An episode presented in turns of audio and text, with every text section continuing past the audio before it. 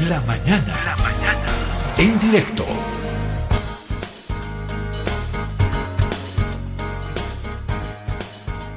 Bueno, siempre resulta interesante escuchar a Percy Galván. ¿Quién es Percy Galván? Es el arzobispo de La Paz, es el monseñor Percy Galván. Y siempre resulta interesante porque creo que Percy Galván no ha perdido esa picardía de su vida, ¿no? Ese es un niño que estoy seguro lleva dentro, no lo ha perdido y que no lo pierda nunca. Cuando está en sus homilías, en la misa, los fines de semana, en fin, y cuando hace también sus apariciones públicas. Monseñor, ¿cómo está? Un gusto saludarlo. Le habla Pedro Saúl Gemio acá desde Herbol, el programa La Mañana en directo.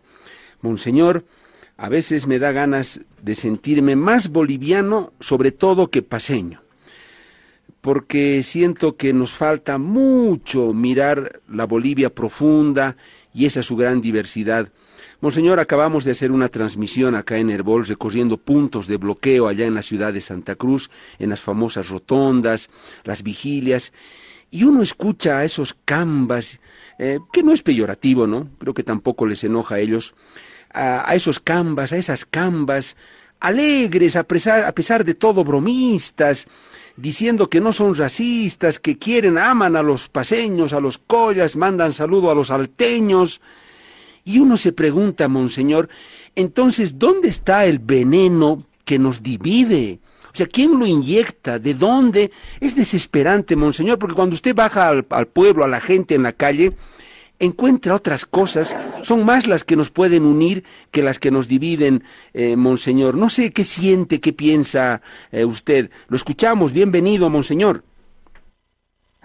Pedro, muy, muy buenos días a ti y a través eh, tuyo a todos los amigos de Radio Herbol. Plena, plenamente de acuerdo con tu opinión, que me parece es la opinión de la mayoría de los bolivianos, de la mayoría de los periodistas, que somos bolivianos, que nos hemos identificado y que cada día amamos más a nuestra querida tierra Bolivia. Realmente es incomprensible esta situación que estamos viviendo. Mm, todos nos damos cuenta de que el problema no es de que el censo se, se realice el, el 24 o el 23, ¿no? Porque, ¿qué le cuesta decir al gobierno? Bueno, empezaremos, sabemos el 23 y empezaremos a trabajar. Y se, si se cumplen todos los requisitos técnicos y demás, adelante con el censo en octubre del 23 y si no se cumplen, como dice el gobierno, pues corremos unos mesecitos más al 24. Pero no, no sé por qué estos intereses políticos quieren siempre llevar el tema a la confrontación, a ese nuevo término que se ha llamado ahora un poquito medir la musculatura política de estos distintos partidos políticos y de estas distintas ideologías. Entonces parece ser que el censo es simplemente un pretexto, ¿no? Y no una razón fundamental para entrar en este paro, en este conflicto que realmente hace mucho, mucho daño a nuestro país en los diferentes aspectos sociales, económicos y políticos. Monseñor, eh, yo a veces me pregunto con impotencia ¿Quién realmente podrá unirnos, Monseñor? No sé si ese líder está naciendo hoy día, tal vez recién, o ha nacido hace poco, o va a nacer recién, pero ese líder que se despoje y con su bolivianidad desnuda, al ancho, así como al ancha, como decimos aquí en el occidente, comience a trabajar por la unidad, sin el prejuicio o sin el sesgo de que no, para los míos primero, los otros allá nomás. Si no piensan como yo, esos no cuentan, hay que combatirlos. Monseñor, yo sinceramente en este tiempo no veo esos liderazgos, Monseñor. Eh, le hablo de lo político, no los veo. A pesar que hacen sus intentos, empuñan banderas de uno y otro color, Monseñor, pero solo veo división y no sé, o tal vez desde la sociedad, Monseñor, vamos a tener que hacer algo nosotros. Si ellos no pueden hacerlo, vamos a tener que generar una ola nosotros para unirnos, abrazarnos, Monseñor. No sé, me siento a veces impotente cuando me pongo a pensar en eso. Claro, realmente haciendo una observación así objetiva, real del asunto, me pareciera imposible. Yo escuchaba decir a algunos fieles ayer domingo parece que no estaríamos conformes ni, ni cuando nuestro presidente fuera Jesucristo. Siempre le vamos a ir viendo cosas y problemas. Entonces, eh, yo creo que existen muy buenos líderes eh, que nacen diariamente con ese carisma, con ese don de ser políticos. Sin embargo, una vez que entran ya al ejercicio del poder, Ahí es donde se da lo que se llama bíblicamente la enfermedad del poder. Se dejan emborrachar por el poder, por la plata, por el prestigio y empieza toda esta uh, toda esta casera de aprovecharse lo que más se pueda en beneficio de, un, de una persona, de una familia, de un sector, de un partido político. Entonces, mm, yo tengo la esperanza de que, y comparto contigo, de que hay líderes y que van a nacer o ya están en formación, pero también nosotros los bolivianos, desde lo que nos toca, tenemos que poner nuestra parte. Y creo que también de alguna manera aportamos al conflicto, ¿no? Y aportamos en la medida de que no vemos más allá de lo que nuestros ojos ven y más allá hay otros intereses que nos están llevando a conflictos innecesarios. En este caso, por ejemplo, el conflicto de medir estas fuerzas entre el poder del Oriente y el poder del actual gobierno, bueno, no sé, que se miran en otro lugar, en otra cancha, pero que, dejen que nuestro país siga caminando hacia adelante, ¿no? Es una palabrita, ah, mi querido Pedro, para entrar en una armonía y un diálogo. Todos tenemos que saber ceder y dar un paso atrás para dar dos adelante. Tan lindo nos hablaba el nuestro cardenal Julio Terrazas, tenemos que desarmarnos espiritualmente para no ver intereses partidarios, personales o políticos, sino ver el sentido, el, el ver el bien común, el bien, el bien de nuestro país, y cada quien desde su realidad, cada quien desde su origen, cada quien desde su formación, desde su profesión y desde su servicio, aportar positivo, positivamente, para sumar, no para restar, no para detener, no para poner piedras en el camino, sino para allanar el camino de una Bolivia que es, es un, es un país pequeño, es un país, yo digo un país niño, no, por eso no, veo esas comparaciones que hacemos con Alemania, con Francia, con Suiza, con Europa, porque son países que ya han caminado más de dos mil años. Nosotros apenas acabamos de pasar los 200 años y lógicamente tenemos que ir creciendo, pero tenemos que aportar cada uno de los bolivianos desde nuestra realidad para este crecimiento. Y nosotros los católicos, les decía ayer en la Eucaristía, como cristianos y como católicos, tenemos que también ponerle nuestro hombro a nuestra ciudad y a nuestro país para que tengamos un hombre boliviano que busque el bien común, que defienda la casa común, un hombre boliviano que no piense solamente en el presente y en las cosas materiales, sino en el futuro y trascienda lo espiritual. Monseñor, penúltima consulta. Eh, Monseñor Galván, yo sé que usted es un mirador también, un observador del país, no solo de La Paz. Monseñor, ¿cómo hay que mirar a Santa Cruz?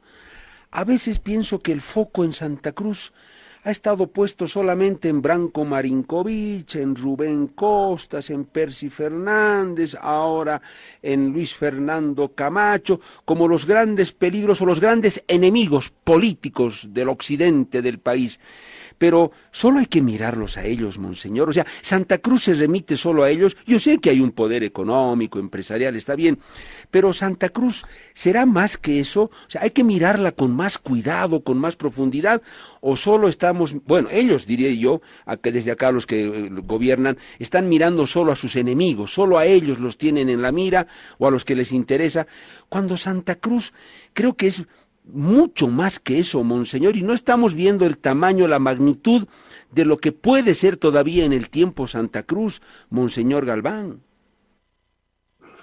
Realmente no como estos últimos 50 años se ha hecho de Santa Cruz lo que es actualmente.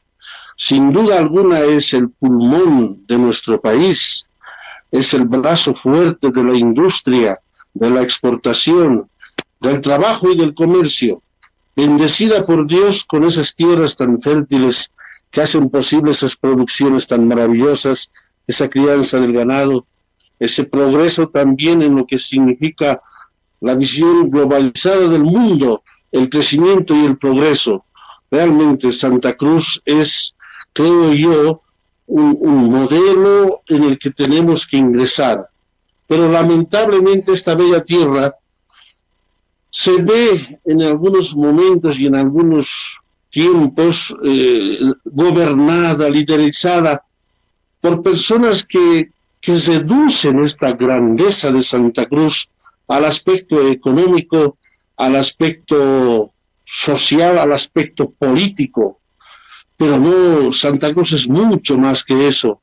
Bolivia es mucho más que estos aspectos.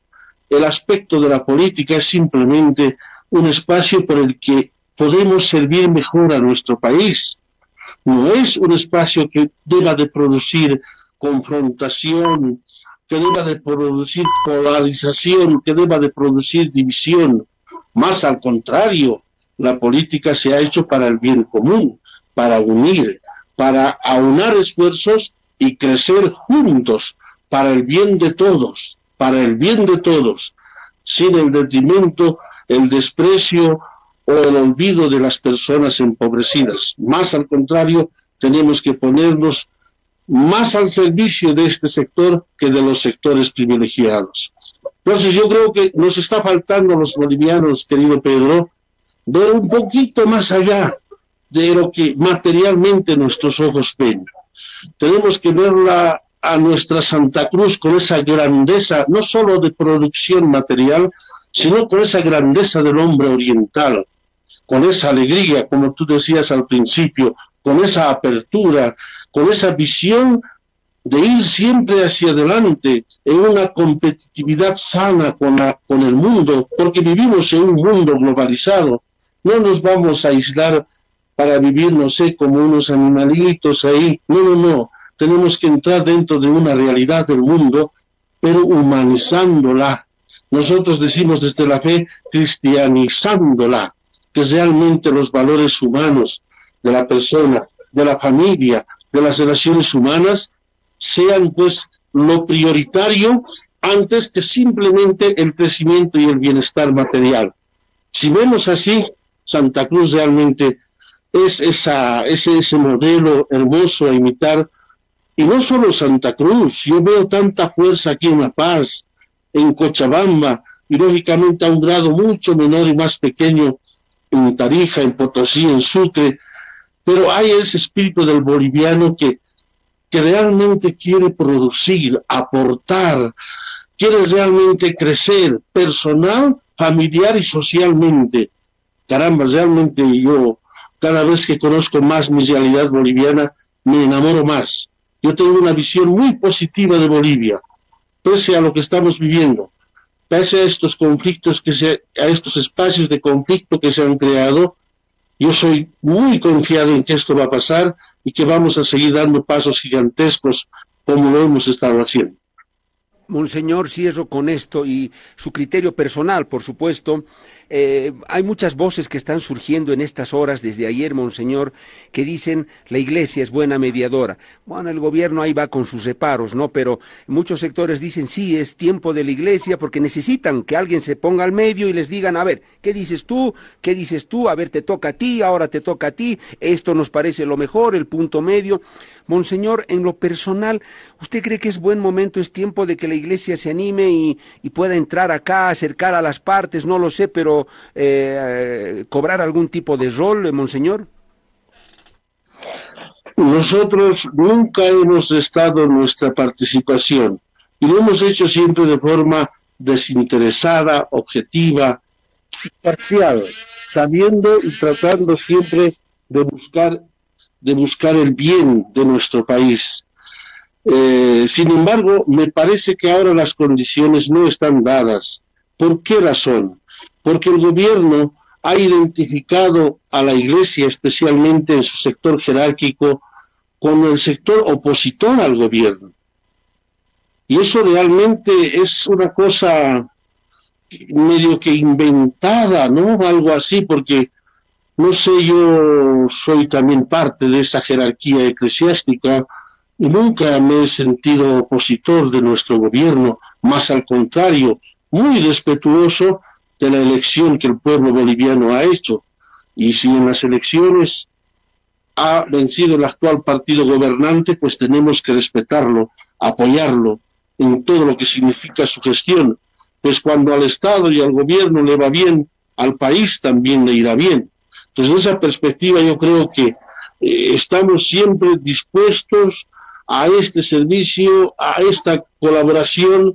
Me parece que no se necesita a grandes sabios y grandes hombres para ponernos de acuerdo en una cosa que yo lo veo, no sé, con las disculpas del caso, muy pequeña, muy pequeña. Al iniciar nuestro diálogo decía, que se fije para octubre del 2023, si ese es el motivo, ¿a quién va a afectar unos meses más, unos meses menos? ¿Qué siempre se va a perder en ese tiempo? Entonces yo creo que no tiene, yo la verdad de Pedro no veo la razón, el, el, motivo que se pone como problema, mm, para mí no existe.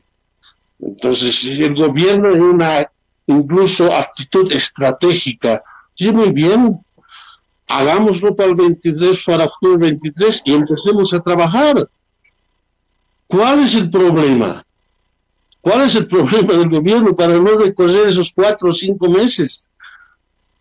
¿No? Mira, y nos estamos enfrascando en una situación que ya lamentablemente cuenta con, con un fallecido y Dios mediante no pase ya a mayores cosas. Y además, eh, eh, querido Pedro, no es solamente, hermano, este conflicto. Mira, tú todos los días de octubre hemos estado con conflictos y reclamos sociales del sector de los cocaleros, del sector de los mineros, del sector de los profesores, del sector de los gremiales. Hay un mundo que tenemos que atender. No nos inventemos otros problemas más que nos distraen y dificultan nuestro crecimiento como país, como hermanos, más al contrario, apuntemos siempre a la unidad, pues ser de este país, ser boliviano, ser Colla o Camba, ser Quechua o Aymara, es siempre pertenecer y amar a esta tierra. Y en ese sentido nosotros como iglesia estaremos rezando mucho. De hecho, todos los jueves estamos rezando en todas nuestras parroquias frente al Santísimo por la unidad de nuestro país. El para que nuestras autoridades estén iluminadas por el Espíritu y busquen buenas soluciones. Monseñor, si el gobierno cambiara la actitud, el tono hacia la Iglesia, ustedes se sentirían mucho más cómodos de poder aportar en algo, pero mientras persista otro tipo de actitud, yo entiendo que ustedes mm, eh, irían a una casa en la que no están cómodos, no están bien recibidos, Monseñor. Así es, pero si el gobierno y en este caso los hermanos de Santa Cruz. Hicieran una invitación conjunta, la Iglesia a nivel nacional, y lo ha expresado en varias oportunidades, su disponibilidad de acudir con nuestros asesores, con nuestros estudiosos de la realidad y nuestras instituciones que trabajan en el mundo del análisis de la realidad a poder coadyuvar con una opinión, con una sugerencia que lleve a una rápida solución de este problema. Siempre dispuestos. Somos bolivianos, hemos nacido en esta tierra y nuestro corazón palpita rojo, amarillo y verde y siempre será así hasta el último momento de nuestra vida. Monseñor, un gran abrazo, que tenga un buen resto de jornada, ojalá se produzca este diálogo, pienso que el aporte de ustedes puede ser espiritualmente muy bueno, ojalá se dé. Monseñor, les reitero, abrazo grande y que sea hasta una próxima charla. Pedro, contigo siempre es un gusto conversar y también con todos los amigos del BOL siempre a su disposición y en la medida en que podamos aportar alguna idea, alguna sugerencia, pero sobre todo, sobre todo nuestro compromiso de orar por nuestro amado país, eso siempre está a la orden del día. Gracias por la oportunidad y que el Dios de la vida nos bendiga a todos los bolivianos y nos sintamos corresponsables en la solución de este problema. Gracias al Monseñor Percy Galván, el arzobispo de La Paz.